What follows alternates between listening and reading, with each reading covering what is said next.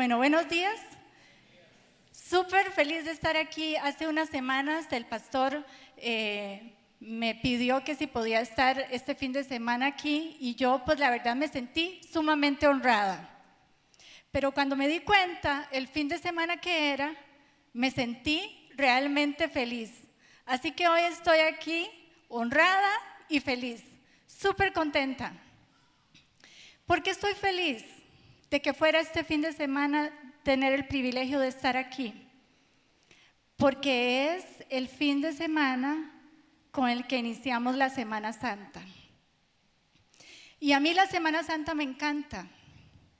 Me ha encantado desde que estoy pequeña.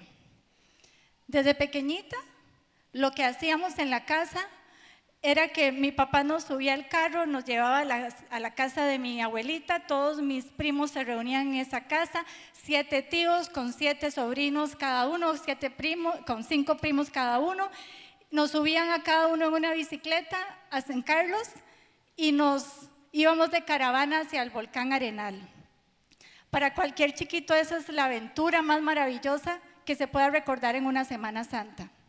Era unión familiar, era diversión, era aventura y era mucho amor, amor de familia. Conforme fui creciendo, fui entendiendo todavía más lo que la Semana Santa debería significar. Y crecí a lo largo de todos los años que llevo disfrutando Semanas Santas con olor a empanada de chiverre, con el ruido de las chicharras, porque crecí en medio de cafetales, con el sonido de las chicharras saliendo del cafetal, porque empiezan a sonar en Semana Santa. Y para mí, eso era como Dios que estaba en el cafetal hablando a mi corazón. Y seguramente debo ser muy imaginativa y debo tener una gran creatividad, porque yo me imaginaba a Dios dentro del cafetal hablándome a través del ruido que hacían las chicharras. Y bueno, y Dios que es tan bueno, me permite todavía vivir en un lugar donde las chicharras empiezan a sonar y cuando empiezan a sonar yo le digo a mi esposo y a mi hijo, ahí están mis chicharras de Semana Santa. Pero conforme fui creciendo todavía más, me di cuenta que la semana es mucho más que caravanas en bicicleta, empanadas de chiverre, abuelitos haciendo pan casero o chicharras sonando en el cafetal.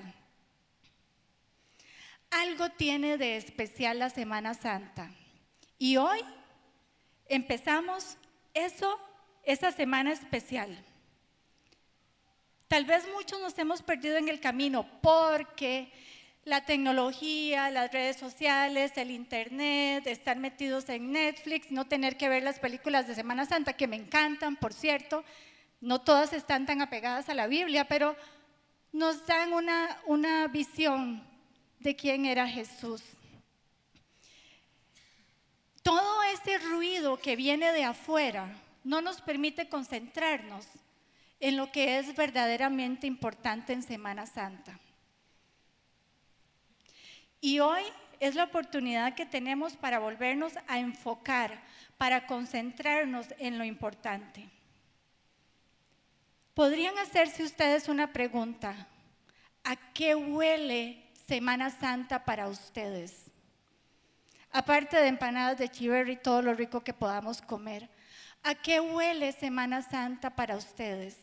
¿Cuál es el ambiente? ¿Cuál es la atmósfera que inunda la tierra en Semana Santa y de la que nos estamos perdiendo y además no siendo partícipes por estar concentrados y enfocados en las cosas que Dios no quiere que estemos concentrados y enfocados?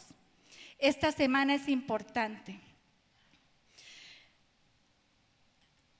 Semana Santa para nosotros es una cosa distinta a lo que significaba la Pascua para el tiempo del el pueblo de Israel, para el tiempo en el que vivió Jesús. En Semana Santa o en la Pascua, cuando Jesús fue crucificado, lo que se estaba conmemorando era, era la celebración de lo que había sucedido en el Éxodo, del paso de la muerte que se brincaba las casas de todos los del pueblo de Israel que habían puesto la sangre de un cordero inmaculado, inmolado, perfecto en los ninteles de las puertas. La Pascua, Pascua, la palabra Pascua significa pasar.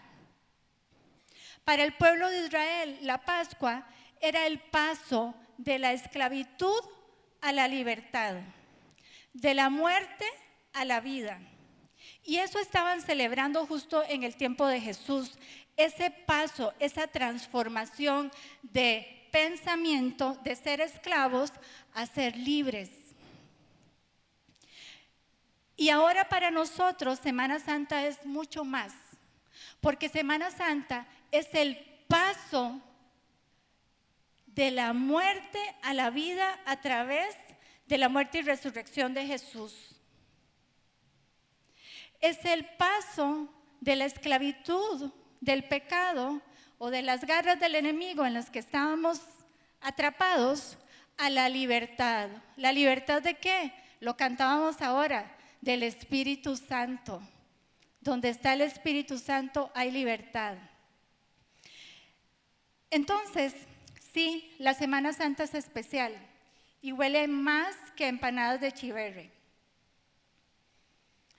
Cuando el pueblo de Israel pasa por la Pascua, el gran yo soy, Dios, le entrega a Moisés la ley. Y este pueblo que venía con un pensamiento de esclavo tiene que verse sometido a un proceso de transformación de pensamiento. Para nosotros ahora, la Pascua o la Semana Santa es Jesús cumpliendo toda la ley, la ley que el gran yo soy le dio a Moisés. Jesús vino a esta tierra, vivió en esta tierra y murió todo por amor.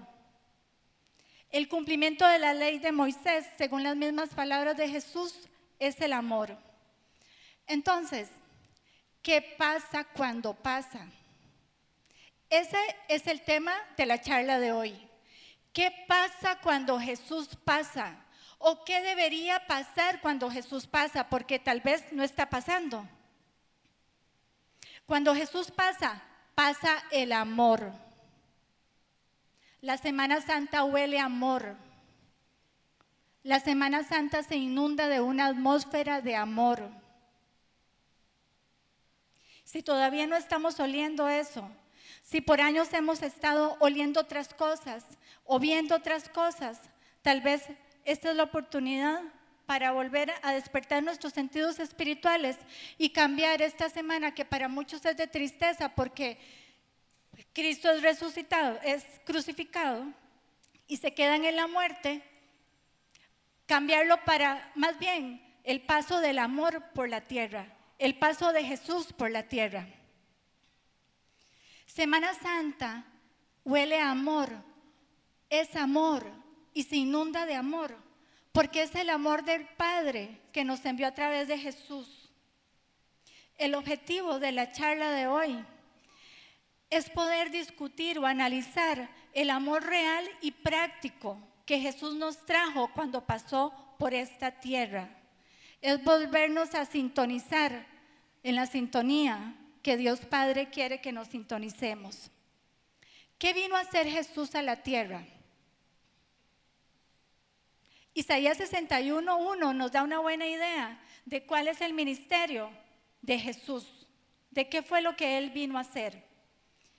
Isaías 61.1 dice, este es el profeta Isaías hablando de Jesús muchos años antes de que él llegara. El Espíritu del Señor soberano está sobre mí, porque el Señor me ha ungido para llevar buenas noticias a los pobres. Me ha enviado para consolar a los corazones quebrantados y a proclamar que los cautivos serán liberados y que los prisioneros serán puestos en libertad. En este versículo se resume el ministerio de Jesús. Y podemos subrayar cuatro cosas importantes, sacar cuatro cosas importantes. Jesús vino a traer buenas noticias, no malas noticias. No vino a traer palabras de condenación, ni queja, ni muerte, ni murmuración, ni chisme, ninguna mala noticia. El ministerio de Jesús se enfocó en buenas noticias. Jesús vino a consolar a los quebrantados de corazón, a todos aquellos que andan con el corazón destruido por alguna razón. Jesús vino a consolar todos esos corazones. Vino a proclamar que los cautivos serán puestos en libertad y que los prisioneros serán libres. Todo lo que Jesús hizo en la tierra se cumple y se resume en este versículo de Isaías.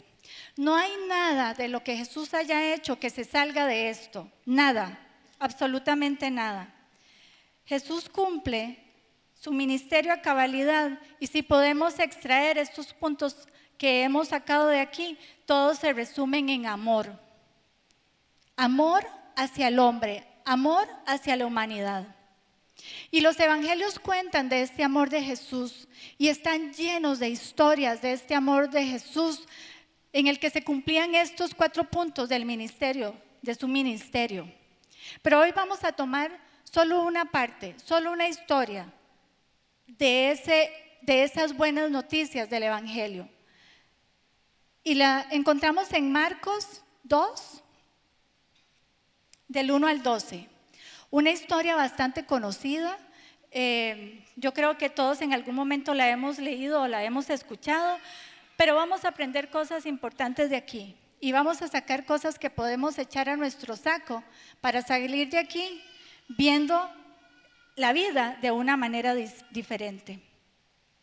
Marcos 2 del 1 al 12. Cuando Jesús regresó a Capernaum varios días después, enseguida corrió la voz de que había vuelto a casa. Pronto la casa donde se hospedaba estaba tan llena de visitas que no había lugar ni siquiera frente a la puerta.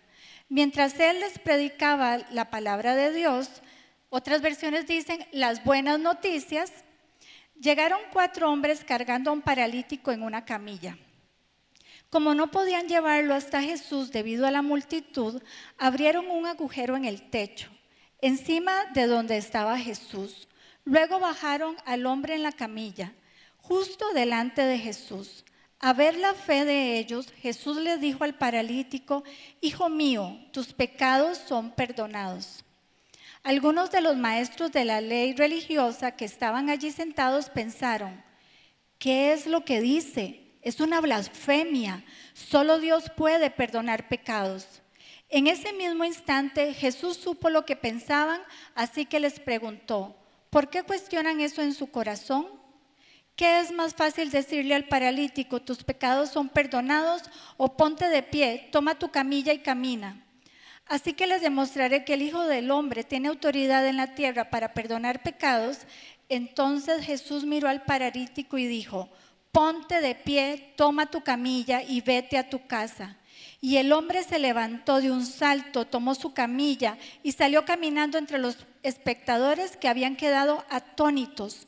Todos estaban asombrados y alababan a Dios exclamando, jamás hemos visto algo así. Esta historia del paralítico tiene aspectos interesantes de Jesús que podemos analizar para comprender mejor cuál es el ministerio de Jesús aquí en la tierra, qué fue lo que vino a hacer Jesús. Uno, la casa donde él estaba estaba llena. Solo la gente que trae cosas buenas, que trae buenas noticias, está rodeada de gente. Donde quiera que Jesús iba, estaba rodeado de gente. Jesús era para la gente como la miel a las ovejas, a las abejas, perdón. Era miel, la gente se les pegaba. Por eso es que esa casa estaba llena de gente. La gente quería estar con Jesús. Algo tenía Jesús. Y la gente quiere estar con nosotros. Tenemos eso que tenía Jesús, que hace que la gente se nos pegue a nosotros como miel Porque todas las cosas que vamos a analizar de, aquí, de Jesús aquí es para que nosotros empecemos a reflexionar si nosotros también tenemos esas características que Jesús tuvo mientras estuvo aquí en la tierra. Porque Jesús no vino solo a pasar esos tres años de ministerio para luego irse y que la tierra quedara igual. Jesús vino para hacer una transformación, para hacer un impacto en esta tierra, para que después, y así inclusive se marca la historia, en antes de Cristo y después de Cristo, para que después de Cristo no volviéramos a vivir igual. Pero resulta que ahora parece que deberíamos marcar los tiempos como antes de Cristo, después de Cristo y, y antes de Cristo, después de Cristo. ¿Me explico? Es como si volviéramos a poner el cronómetro en cero. Porque para algunos de nosotros Jesús todavía no ha pasado. ¿Qué pasa cuando Jesús pasa? Jesús estaba predicando las buenas noticias de, del Señor, las buenas noticias del Padre. Jesús no solo salvó a este paralítico, había una necesidad, lo sanó y le dio la libertad. La libertad de que agarrara sus chunches y se fuera caminando, que diera un salto y se fuera caminando. ¿Cómo llegó este hombre? Llegó dependiendo de cuatro hombres que tuvieron mucha creatividad, mucho amor, mucha fe, mucho ingenio y valor, estructuras mentales diferentes a los demás para decir, bueno, si no podemos entrar por la puerta, pues entramos por el techo valor para luego ver cómo se pone la cara al dueño de esa casa que le hizo un hueco por el techo.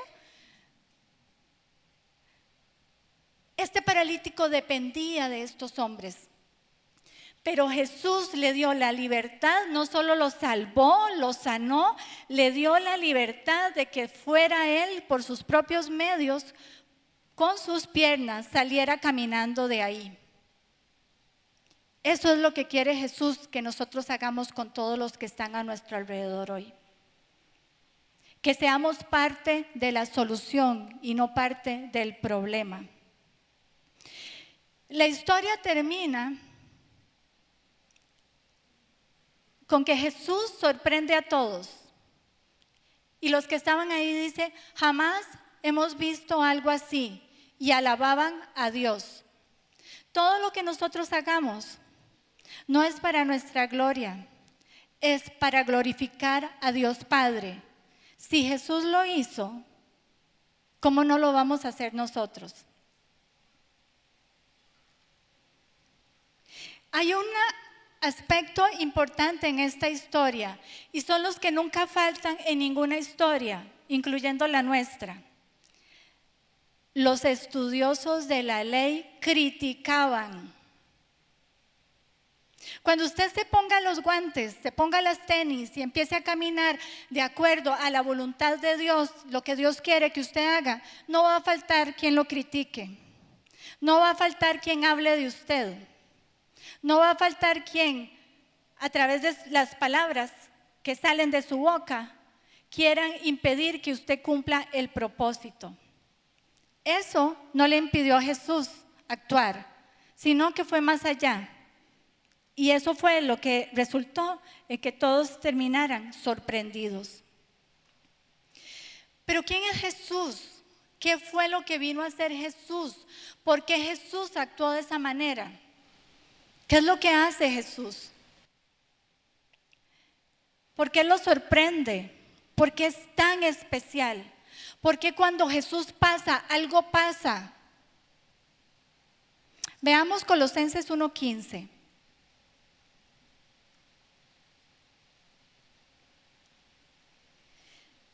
Aquí Pablo nos da una idea bastante concisa de quién es Jesús. Y creo que este es un versículo que nosotros deberíamos aprendérnoslo y tenerlo siempre en nuestro corazón. Dice, Cristo es la imagen visible de Dios que es invisible. Es su Hijo primogénito, anterior a todo lo creado. Este versículo tan pequeñito tiene cosas tan poderosas que si las entendiéramos, tal vez no andaríamos caminando tan a la ligera por esta tierra. Cristo es la imagen visible del Dios invisible. Este texto en el original fue escrito en griego. Y cuando dice imagen aquí para nosotros en español, en el griego, en el, en el original, la palabra que Pablo utilizó es icon. Icon significa proyección. Icon, trasladado a nuestros días y que todo lo podemos entender, es una fotografía. Entonces podríamos decir que Jesús es la foto visible del Dios invisible. Además, nos dice algo muy importante, que es el Hijo primogénito. No nos dice que es el único Hijo, es el primogénito. Y esto nos deja entrever que si, Jesús fue el primero, venían otros atrás. Y adivinen quiénes son esos que vienen atrás. Los hermanillos de Jesús que en ese momento eran los discípulos y la gente que se iba agregando y que hoy en el 2018 somos todos nosotros los que estamos aquí sentados. Entonces, aquí es donde lo que pasa cuando Jesús pasa tiene que ver con nosotros, donde esta exposición no se trata de, una, de un solo personaje, el principal que es Jesús, por supuesto, pero aquí es donde Jesús y Dios Padre nos introduce a la escena como actores secundarios. Porque si Jesús es el actor principal, si Jesús es el hijo primogénito, más adelante vamos a ver que nosotros somos los hijos que vienen detrás de Jesús, los hermanos de Jesús. ¿Qué quiere decir que Jesús sea la foto del Dios Padre? Que sea el icono del Dios invisible. ¿A cuántos de ustedes no les han dicho o no han escuchado la frase, es el vivo retrato de su papá? Le dicen a unos o uno le dice a otros. Jesús es la viva foto del Dios Padre. No tiene pierde. Jesús es la foto del Dios Padre. Jesús vino a ser lo que Dios Padre hubiera hecho si hubiera estado aquí en la tierra. Jesús es la acción de la voluntad de Dios aquí en la tierra. Todo lo que Jesús hizo, todo, no hubo una sola cosa que Jesús hiciera que no estuviera dentro de la voluntad de Dios Padre. Todo lo que Jesús hizo fue la voluntad del Padre.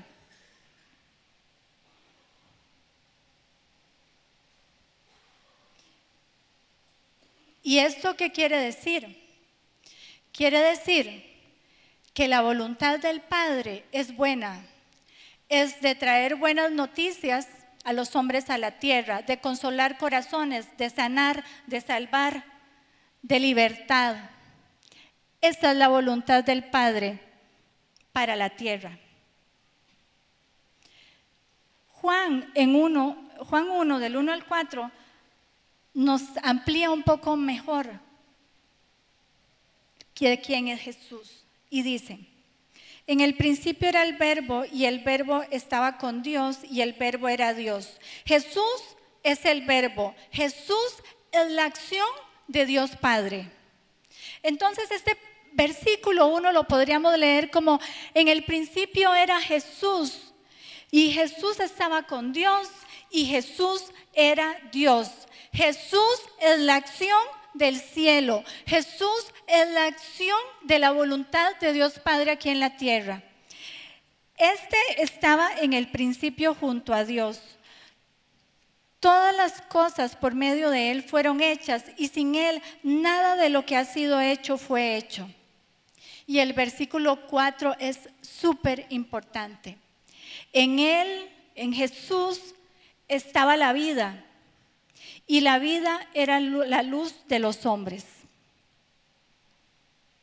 Si Jesús es vida, si Jesús es luz, ¿alguien me podría explicar por qué ahorita en este mundo no estamos viendo ni vida ni luz? Si Jesús es la vida, si Jesús es la luz, si Jesús es el regalo de Dios para el mundo, el regalo de amor más grande que, que el Padre pudo hacernos, ¿por qué? No bastaron solo tres años y se iba a acabar este regalo. Era tan barato este regalo del cielo. No, lo que Jesús hizo, lo hizo una vez y para siempre.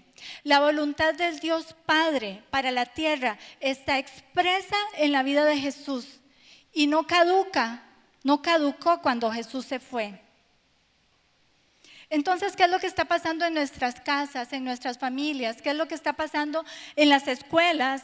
¿Qué es lo que está pasando en los trabajos, con nuestros amigos, con la gente necesitada? ¿Por qué no hay luz? ¿Por qué no hay vida?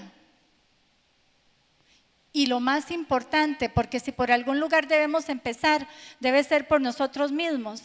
¿Qué está pasando con nosotros?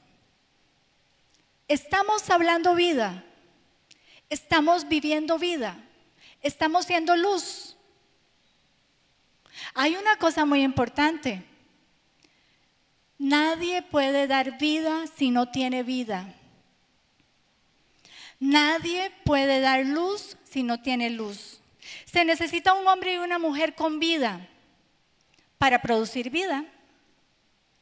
Se necesita un corazón lleno de vida para que de nuestra boca salgan palabras de vida. Pero es que en estos días, y de verdad me duele el corazón, qué fácil matamos a la gente con nuestras palabras. Qué fácil es escudarnos en redes sociales para decir cosas que destruyen de una manera tal. Y es de verdad. O sea, esto independientemente de lo que el país está pasando, revise lo que habla, revise lo que escribe, revise lo que postea. Porque si sus palabras no están produciendo vida, tal vez es que Jesús no pasó por su vida. Hay cosas, hay dos, dos cosas muy distintas y que confundimos la gordura con la hinchazón. Una cosa es que Jesús pase por nuestra vida y otra cosa es que nosotros pasemos por Jesús. Cuando Jesús pasa por nuestra vida le decimos, aquí estamos, llévese todo lo que se tenga que llevar, saque todo lo que tenga que sacar, que no quede nada que no sea de usted en mi vida, que no quede nada que no sea su vida en mi vida, que no sea su luz en mi vida, porque quiero hacer las cosas que usted hizo. Pero cuando yo paso por Jesús, que parece igual, pero no es lo mismo, es como cuando yo voy al supermercado y decido que agarrar. Agarro esto que dice que me perdona. Y agarro esto que dice que me ama. Y agarro esto que dice que me consuela. Pero no agarro las cosas de, ¿y la transformación? Y lo que mi carácter debe hacer una vez que Jesús haya pasado por mi vida, solo si Jesús pasa por mi vida, yo tengo una transformación. Si yo paso por Jesús, lo que tengo es un acomodo, un guardadito ahí, agarro lo que me sirve y dejo escondido y guardado lo que me incomoda. Cuando Jesús pasa por la vida de nosotros, trae amor, la llena de luz, la llena de vida y también de incomodidad. Jesús pasó por mi vida. Preguntémonos, ¿Jesús pasó por mi vida o yo pasé por Jesús? Son dos cosas muy distintas. Jesús ya no tiene que hacer nada. En Juan 19:30 dijo, consumado es. Todo lo que yo tenía que hacer sobre esta tierra, dijo Jesús, ya está hecho. No hay nada más que hacer. Fue una sola vez, fue para siempre, fue poderoso, no caduca. Consumado es. La voluntad del Padre no era que la tierra tuviera luz y vida por tres años mientras Jesús caminó en esta tierra. Eso era el principio. Eso fue el punto que quebró nuestra historia como humanidad y también cuando Jesús pasó por nuestra vida debe ser el punto que quiebre nuestra historia a nivel personal. Pero después de ahí, el Padre sigue queriendo para nosotros vida, consuelo de corazones, sanidad, libertad. ¿Qué hizo Jesús en los tres años de su ministerio? Cumplió a cabalidad su ministerio, lo que ya vimos en Isaías 61.1. Pero en esos tres años, Jesús se aseguró de que sus hermanillos tuvieran muy claro qué es lo que a ellos les toca hacer. Y por eso se aseguró que Juan, desde el capítulo 14, 15, 16 y 17, nos dejó su testamento y su lista de instrucciones. Si usted quiere saber qué es lo que Jesús pide de nosotros, leas en esta Semana Santa Juan 14, 15, 16 y 17. Porque Jesús se tomó el tiempo para instruir a sus discípulos, para decirles a ellos qué es lo que ahora les tocaba hacer, ahora que ya, no iba a estar, que ya se iba a ir. Pero también Juan 14, 15, 16 y 17 es para nosotros hoy en día. Si la voluntad de Dios no se está cumpliendo aquí en la tierra, es culpa nuestra. No es de Dios, no es de Jesús, no es de nadie más que de nosotros, los hijos de Dios, los que venimos detrás de Jesús, que no estamos siendo la viva foto del Padre. Porque ser la imagen del Padre es una cosa maravillosa que Jesús, por supuesto, lo iba a cumplir. Pero en Génesis, ¿qué nos dice Dios? Que nos crea a nosotros a su imagen y semejanza. Y una vez que Jesús haya pasado por nuestra vida, nosotros deberíamos ser la viva foto de nuestro papá en el cielo. ¿Será que cuando nos ven pueden decir, usted tiene algo diferente, usted huele diferente, cuando usted llega el ambiente es diferente? Estamos dejando este perfume que Jesús dejó cuando pasó por, la tierra. O más bien ahí llega el que siempre se queja, el chismoso, el que siempre está juzgando, el que siempre tiene malas noticias, el que todo está malo. ¿A qué huele? ¿A qué sabe usted? ¿Cuál es su perfume? ¿Cuál es la atmósfera que usted crea? La atmósfera del cielo, la atmósfera de la voluntad del Padre o la atmósfera del enemigo. Y aquí hay que ser muy claros. La voluntad de Dios es la voluntad de Dios. No es la voluntad del mundo acomodada. La voluntad de Dios está escrita en la palabra de Dios. No es las corrientes ideológicas que el hombre ha acomodado y ha maquillado de amor. El amor es Jesús. El amor se cumple tal como Jesús lo cumplió, no con maquillaje ni con disfraces. La voluntad del cielo es la voluntad del Padre que dejó explícita aquí en su palabra y por si no, entendíamos muy bien, nos mandó a Jesús para ver cómo la vivió. Eso es lo que deberíamos estar haciendo. ¿Qué nos toca hacer a nosotros? ¿Cuál es nuestra responsabilidad? Juan 14, 12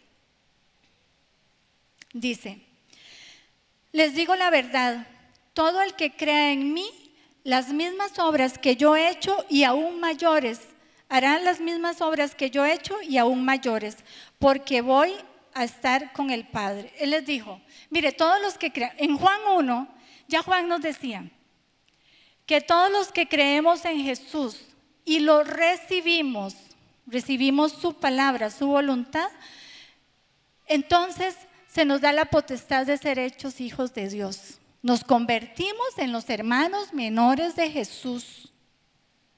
Nos deberíamos convertir en la viva foto de nuestro papá en el cielo. Pero no se queda solo ahí, porque esta foto, esta imagen, es acción, no son palabras. Y por eso Jesús en Juan, en el pasaje que acabamos de leer, dice, las mismas cosas que yo hice para hacer la foto de mi papá, ustedes las van a hacer y aún mayores. Pero ¿cómo es eso? Jesús hizo tantos milagros y tantas cosas. Pues sí, eso es lo que deberíamos estar haciendo. Pues sí, esa es la vida que deberíamos de llevar al mundo, a nuestra casa, a nuestros amigos. Esa es la luz que deberíamos estar llevando. ¿Por qué no lo estamos haciendo? Se necesitan varias cosas y en el pasaje de Marcos, y ahora en Semana Santa van a tener mucho tiempo para que revisen también ese pasaje, también nos da aspectos o características importantes, no solo de Jesús, como ya lo analizamos, sino también de estos cuatro hombres valientes. Esos deberíamos ser nosotros. El pasaje de Marcos habla de cuatro hombres que llevan a un paralítico frente a Jesús. Cuatro hombres unidos con un mismo propósito, unidad. ¿Qué está haciendo la iglesia de Cristo? Está unida en un mismo propósito. Si uno de estos hombres se revela o se le antoja agarrar para otro lado, no es posible cargar una camilla y cumplir su cometido de llevarla frente a Jesús. Cuatro hombres en unidad. Cuatro hombres llenos de amor. Porque mire, hay que tener amor para incomodarse y cargar un paralítico. Hay que tener amor para sacar, salirme de lo que yo estoy haciendo, de mis intereses personales, para ir a orar por un enfermo. Hay que tener amor para levantar un teléfono. Hay que tener amor para hacer el hombro de alguien que necesita llorar. Hay que tener amor para incomodarse. Ellos probablemente tenían muchas cosas que hacer pero tuvieron amor. Estaban unidos y tuvieron amor. Y tenían un amor tal que los llevó a la fe y una fe que incomoda. Son cuatro hombres con estructuras de pensamiento diferentes a las demás. Mire, para Dios no hay cosas espirituales ni cosas de este mundo. Para Dios todo es espiritual. Su trabajo, su familia, sus talentos, sus habilidades, sus capacidades, todo lo que usted hace con lo que él, él lo equipó, todo su potencial, para Él es espiritual. Porque eso es lo que necesitamos nosotros para llevar luz donde nadie más pueda llevar. Cada uno en su especialidad, cada uno en lo que es bueno. Entonces, ¿Qué tenían estos hombres? Tuvieron la capacidad de entender que uno entra a una casa no solo por la puerta. Si yo necesito entrar a esa casa, porque en esa casa está la solución de lo, para lo que nos hemos unido aquí, para llevar libertad a este hombre, para llevar sanidad a este hombre. Si yo no puedo entrar por la puerta, hago un hueco por, por el techo. Pero se necesita pensar diferente, se necesita una transformación de pensamiento, se necesita quebrar estructuras. Hombres así y mujeres como estos cuatro hombres del paralítico son los que el mundo está necesitando en este momento. Que sean que se llenen de amor, que sean capaces de quebrar esquemas, que tengan suficiente fe para provocar milagros. Solo con amor, con fe y pensando diferente seremos capaces de ver los milagros, de vivir en lo sobrenatural. Y esto es una parte importantísima en todo el ministerio de Jesús. Juan 15, Juan 14, 15 16 nos dice, ustedes demostrarán que me aman si cumplen mis mandamientos. Y yo le pediré al Padre que les envíe el Espíritu Santo para que siempre los ayude y siempre esté con ustedes. Si Jesús es amor y en su vida se cumplieron todos los mandamientos, y él mismo nos dijo, que los mandamientos se resumen en dos, en amarás al Señor tu Dios con todas tus fuerzas, con todo tu corazón y con toda tu mente, y amarás a tu prójimo como a ti mismo. Entonces, la única forma de cumplir los mandamientos de Dios es amando. No hay otra forma. Y como Jesús sabía que solo no lo podemos hacer, que estas cosas mayores, iguales o mayores de las que Él hizo, no los podemos hacer solo, nos dijo, no se preocupen, porque yo voy a enviarles a su ayudador. Juan 15, 26 y 27 dice, pero cuando venga el defensor que yo voy a enviar de parte del Padre, en otras versiones dice el consolador o el Espíritu Santo, el Espíritu de la verdad que procede del Padre, Él será mi testigo. Y ustedes también serán mis testigos porque han estado conmigo desde el principio. Y Jesús les dijo después de morir a sus discípulos, mire, no se vayan todavía ya resucitado se les apareció y les dijo, mire, no se vayan todavía, porque ustedes necesitan algo antes de salir a demostrar el amor de Dios al mundo. Y ese algo era el poder. Y en Hechos 1.8,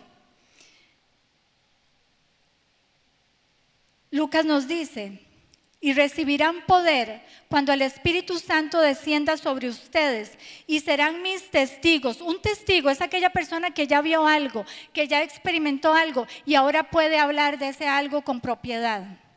Y serán mis testigos. ¿Y qué? Y le hablarán a la gente acerca de mí. Nada que salga de nuestra boca acerca de Jesús puede ser destructivo. Le hablarán a, la gente acerca de edificar, le hablarán a la gente acerca de construcción, le hablarán a la gente acerca de amor. ¿En dónde? En todas partes. Aquí nos dice en Jerusalén, en Judea, en Samaria, pero en San José, en Heredia, La Juela, en San Carlos, en donde sea, en su casa, en su trabajo, en donde sea. ¿Qué es lo que está pasando ahora en este país? Porque esta charla yo les dije que era un análisis del amor real, pero también del amor práctico. Esta fecha es tan importante para mí y yo me alegré tanto de que fuera este fin de semana en el que yo tuviera que estar con ustedes, porque también esta es mi Pascua. Me encanta la Semana Santa y ya les he contado un poquito por qué. Pero la Semana Santa pasada, el domingo de Ramos pasado, mi esposo cayó enfermo de emergencia en el hospital. Nadie se lo imaginaba, nadie se lo esperaba. No, no había nada, no había ninguna seña. Todo fue de repente, todo fue tan repentino. Y pasé mi Semana Santa del 2017 sin empanadas de chiverre, sin películas de Semana Santa. Pasé sobre la Semana Santa. No la viví. No la viví como la había acostumbrado a vivir, pero la viví con amor y poder. Porque Dios, la Semana Santa pasada, me demostró su amor. Su amor a través de mucha gente que en ese hospital estuvo apoyándonos. Porque yo me fui a acampar al hospital de domingo a jueves, sin saber qué era lo que iba a pasar, sin tener con certeza porque los doctores no me querían asustar más, pero estuvo así de morir. Yo la Semana Santa pasada no comí empanadas de chiverre, pero viví el amor y viví el poder porque solo con el poder de lo sobrenatural Esteban se levantó de esa cama. Solo a través de las oraciones de muchas personas, solo a través de que el Señor acomodó todo de manera sobrenatural, el único doctor que podía tomar la decisión de hacer el procedimiento que le salvaba la vida, estaba ahí. Lo recibió en emergencias del domingo, salía a vacaciones el lunes y decidió no irse a vacaciones y lo cuidó toda la Semana Santa. Sobrenatural son todas esas manifestaciones del Espíritu Santo que a veces queremos apagar porque nos da vergüenza que nos tilden de muy panderetas. Sobrenatural es todo lo que nosotros no podemos imaginar con una estructura de pensamiento rígido, la que tenemos que quebrar para poder vivir y ver con nuestros ojos los milagros. Pero también sobrenatural es que el Señor acomode todas las cosas, porque para Él no hay coincidencias, no hay casualidades. Es el Espíritu Santo mismo con poder haciendo lo que Él sabe hacer. Hace unos días una amiga mía me decía, estoy tan impactada porque en una parada de bus ahí en el centro de San José por la República había un alboroto de unas muchachas como asustadas con el teléfono y, un muchacho y ella pensó, este muchacho quiere hacerles daño a estas muchachas. Inmediatamente vino la policía y, y mi amiga pensó, se lo van a llevar, él está molestando a estas muchachas. 10 de la mañana, centro de San José, y esto puede estar pasando en sus barrios, en sus casas, donde sea. A ver si es que Jesús no ha pasado por su casa. Y lo que estaba haciendo este muchacho era poniendo una soga en la parada de buses para ahorcarse. Así de dañada está nuestra sociedad. Así de escasa de amor está nuestra sociedad. ¿Y qué hacemos nosotros? Simplemente nos enteramos de que alguien tiene una necesidad, alguna cosa y dice, voy a orar por usted. ¿Por qué no se arrolla las mangas? ¿Por qué no agarra esa camilla, se lleva al paralítico frente a Jesús para que Jesús pueda hacer el milagro que tiene que hacer? Porque usted no es su colaborador. Porque usted no trae vida a esta tierra, porque usted no trae luz a esta tierra. ¿Qué estamos haciendo como hermanos menores de Jesús? No estamos siendo los vivos retratos de nuestro Padre que está en el cielo. Esta Semana Santa es una buena oportunidad para saber si Jesús pasó por mi vida o yo pasé por Jesús. Para saber si yo estoy produciendo vida o estoy produciendo muerte. Para saber si yo estoy produciendo la transformación que mi país necesita, que mi casa necesita. O estoy simplemente siendo el estorbo de aquel que no trae la solución. ¿Qué estamos haciendo? Los corazones del planeta entero están quebrantados. Aquí mismo hay corazones quebrantados. Y los corazones se quiebran o los corazones se rompen. Se quiebran por cuestiones internas que nadie más puede explicarse, ni siquiera nosotros mismos. Y se rompen por cuestiones externas que vienen de repente, como la enfermedad de Esteban. No importa si los corazones están quebrados o están rotos. Lo que tenemos que hacer es lo mismo la receta es lo mismo, estar allí para dar amor. Cuidar nuestras palabras para que sanen y no hieran, para que construyan y no, y no destruyan. Y empezar a darle libertad al Espíritu Santo para actuar en lo sobrenatural, porque la ecuación es esta, amor más poder. Cuando las cosas realmente se ponen difíciles. Cuando tengo una tristeza tan profunda que no solo necesito un hombro para llorar, sino el poder del Espíritu Santo que me va a dar la libertad para sacar todo lo que el enemigo está haciendo dentro de mí para oprimirme. Ahí es donde verdaderamente tomamos la acción del cielo sobre la tierra. No se puede vivir solo con poder, porque entonces sería el poder por el poder. Y el enemigo es muy astuto y a veces hace cosas y mueve cosas que parecen sobrenaturales y poderosas, pero que no vienen de Dios. Amor y poder es la ecuación. Que esta Semana Santa Jesús pase por su vida, que pase el amor. Y como Jesús sabía que solo no los podíamos hacer, que pase el poder y que hoy inicie en nosotros un avivamiento en nuestro corazón lleno de amor y lleno de poder. Que hoy aquí el Señor nos bautice a todos con su amor y con su Espíritu Santo. Gracias por acompañarnos en Comunidad Paz. Te invitamos a compartir este mensaje y no olvides suscribirte a nuestro canal de YouTube. También puedes seguirnos en todas nuestras redes sociales como Gente Paz o en nuestro sitio web paz.cr.